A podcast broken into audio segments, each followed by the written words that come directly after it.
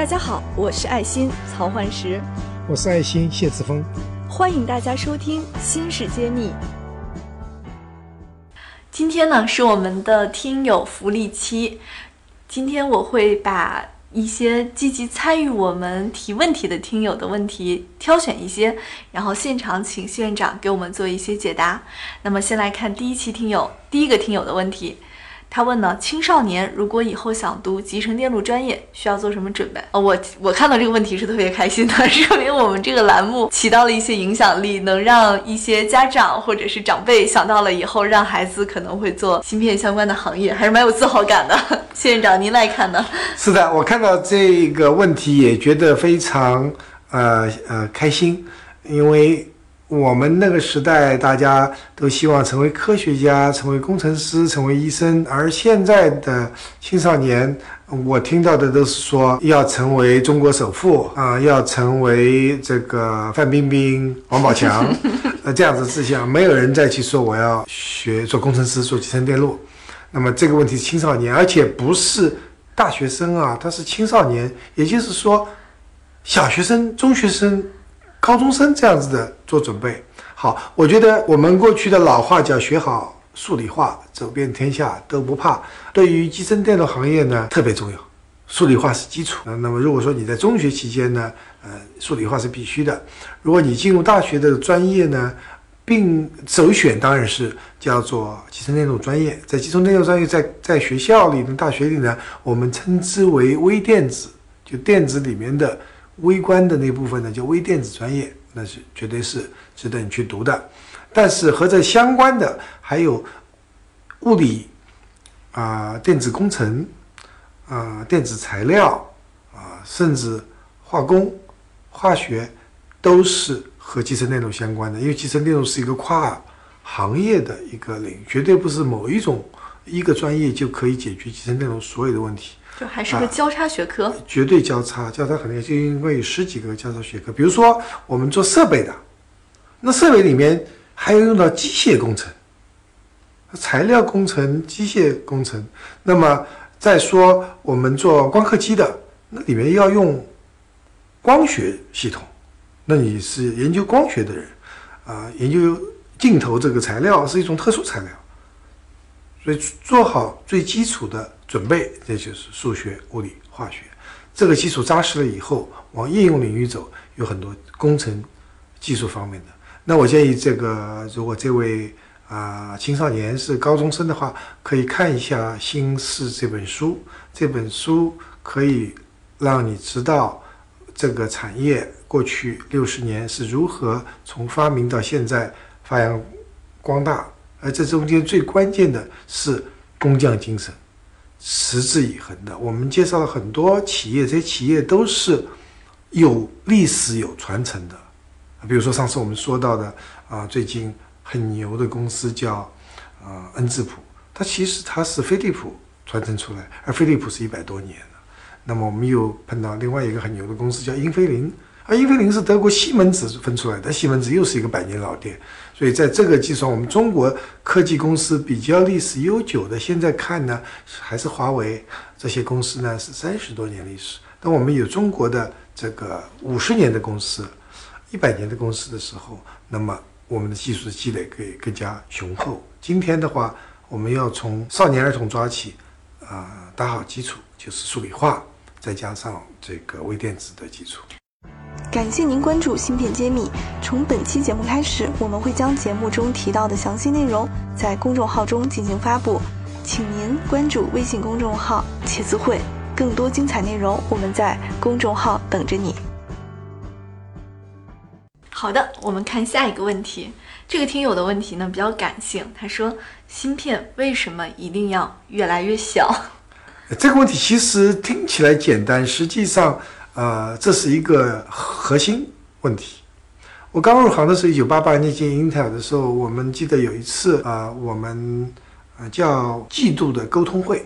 我们每个季度会有一次沟通会，由呃副总裁给我们所有人做报告。那么我记得这位呃副总裁呢，还是个华人，啊，姓周的周博士，就是说，他说我们其实英特尔就做三件事情啊，用英文说叫 faster。cheaper and better，也就是说越来越快，越越来越便宜啊、越来越好。那么怎么样做到便宜呢？就回答这个问题：做小了就可以更加快、更加便宜啊、更加好。如何做到的呢？那么就要讲一些基本原理。我们有一个摩尔定律讲，呃，每十八个月要价钱要减一半，或者是呃性能要增加一倍。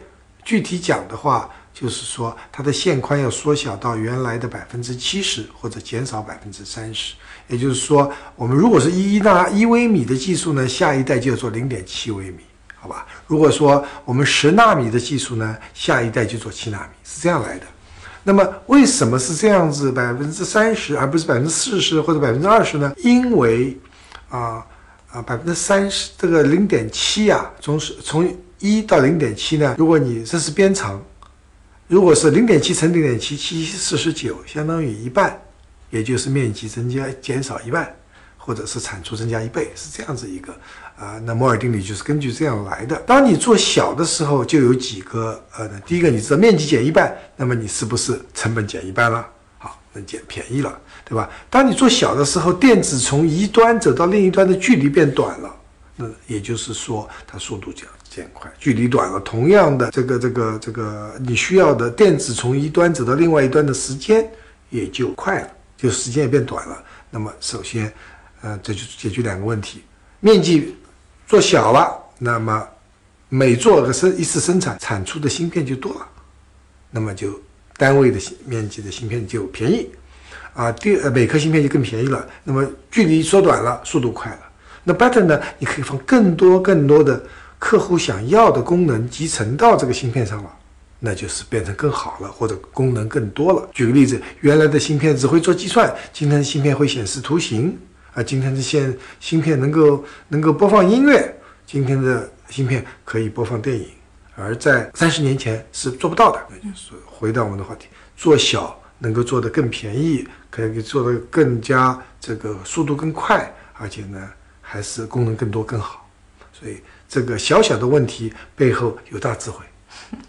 感谢这位听友给我们提来这样比较有意思的问题。还有一个听友会说呢，啊，他直接给我们提了一个建议，他说：“院长，能不能给中国制造的芯片做统一的 logo，比如说像 Intel、AMD 那样的？”那、这个主意太好了，就是说我们呢要有这种自豪感，中国制造是好东西，呃，Made in China。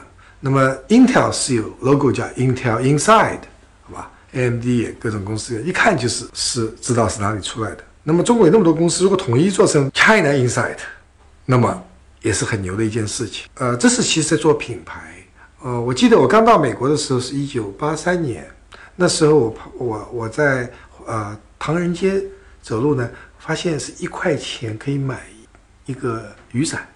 那是很便宜，在美国一块钱美金买个雨伞，那么很便宜，但是基本上用两次就坏了。打开一看呢，叫 MIT，Made in Taiwan，所以就我就跟我旁边的台湾同学说：“你看台湾的东西质量那么差。”台湾同学就跟我说：“你在台湾买的伞质量比这个好太多了。”为什么到美国反而这样？因为美国只买便宜货。哦，他说我只我的定价就是一块钱的价钱，那一分价钱一分货，你一块钱的这个卖价，你能指望出什么样的？一定是偷工减料，嗯，好吧？那么今天你再去美国看的话，呃，后来到美国，那时候你是好的品牌都是日 Made in Japan 是最好的，嗯，后来 Made in 台湾也变是好，很有很质量的，就是开始价钱也上去，质量也上去了。嗯中国也是，后来就变成 Made in China 变成便便宜的。但你今天到到美国去，很多高档的商店里，Made in China 都是好东西，都是 Made in China，质量方面都行。所以说你是要努力去做，做出质量，嗯、上面品牌方面下功夫呢，你是可以做到一流的。但不要老想着便宜，真的是便宜没好货。那么未来我们芯片也是的，不要想我们芯片做的便宜是我们的优势，而是我们芯片做的是比别人好。那么就是嗯。China Inside 的那个中中国芯内嵌中国芯这样子的一个一个品牌是可以值得做的。当然，这个事情由国家来推动，我是非常认可且看好。就是说，我对啊、品牌的建设和质品牌的建设背后的质量的一个追求追求严格的质量控制是非常认可。就是我们要志存高远。